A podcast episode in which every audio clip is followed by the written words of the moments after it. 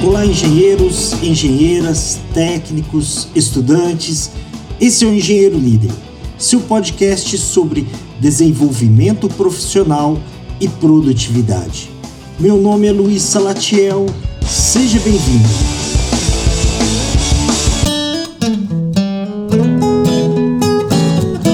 Conheça os cursos online do Engenheiro Líder, Gestão da Terceirização, Liderança para Engenheiros e o Saindo na Frente, para estudantes e recém-formados que buscam a primeira oportunidade.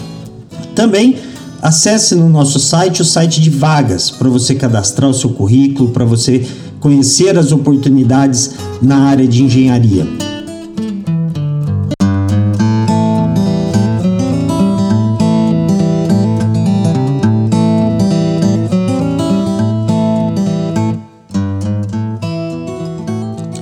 Artigo: O grande erro na terceirização.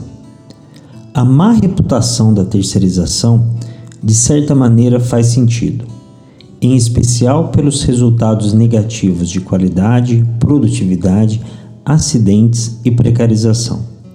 Porém, o problema não está na terceirização, e sim no modo como é feito. O grande erro é a prática de simplesmente trocar a mão de obra direta pela terceirizada. Vamos a um exemplo. Uma indústria tem uma equipe de manutenção com 10 profissionais. Esta é substituída por uma equipe terceirizada com o mesmo número de profissionais. Como os custos de impostos e encargos não mudam, a única maneira das empresas terem resultados será reduzindo salários e benefícios, o que reduz a qualidade e a motivação da equipe. Acreditar que um modelo como esse trará resultados é muita inocência.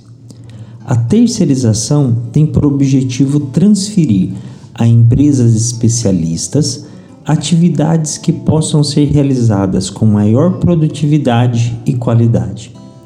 Os serviços de manutenção do exemplo devem ser realizados por uma empresa que, devido à sua especialização, irá reduzir custos, aumentar produtividade e qualidade, utilizando de técnicas, equipamentos e a valorização dos profissionais envolvidos.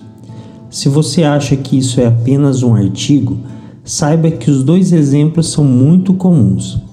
Empresas com problemas básicos no processo de terceirização e outras que, através da correta metodologia e valorização dos profissionais, alcançam excelentes resultados. É isso aí, pessoal. Uma boa semana, valeu e até a próxima.